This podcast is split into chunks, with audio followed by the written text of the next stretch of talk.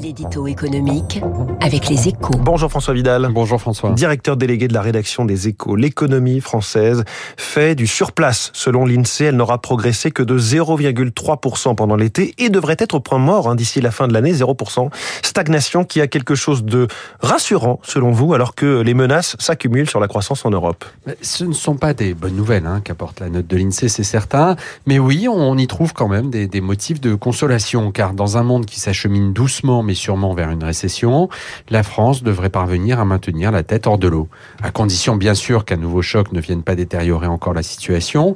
Une forme de résilience qui tient à deux choses. La faible capacité exportatrice de notre économie, qui nous protège en cas de ralentissement du commerce mondial, et les boucliers mis en place par l'État pour limiter les hausses de prix dans l'Hexagone. De quoi maintenir l'emploi dans le vert, puisque l'INSEE attend 90 000 créations de postes sur le second semestre.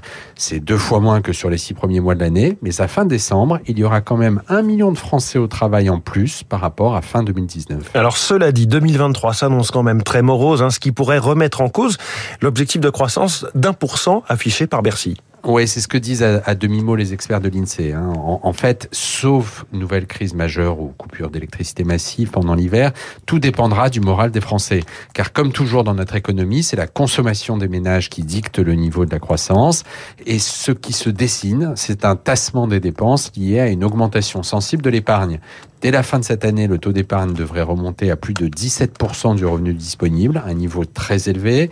En clair, les Français préfèrent faire le dos rond, une prudence logique face à la montée des incertitudes, mais dont les effets procycliques sur une activité déclinante sont redoutables. Merci François Vidal. La une de votre journal Les Échos ce matin, c'est cette plongée au cœur d'un EDF en, en crise.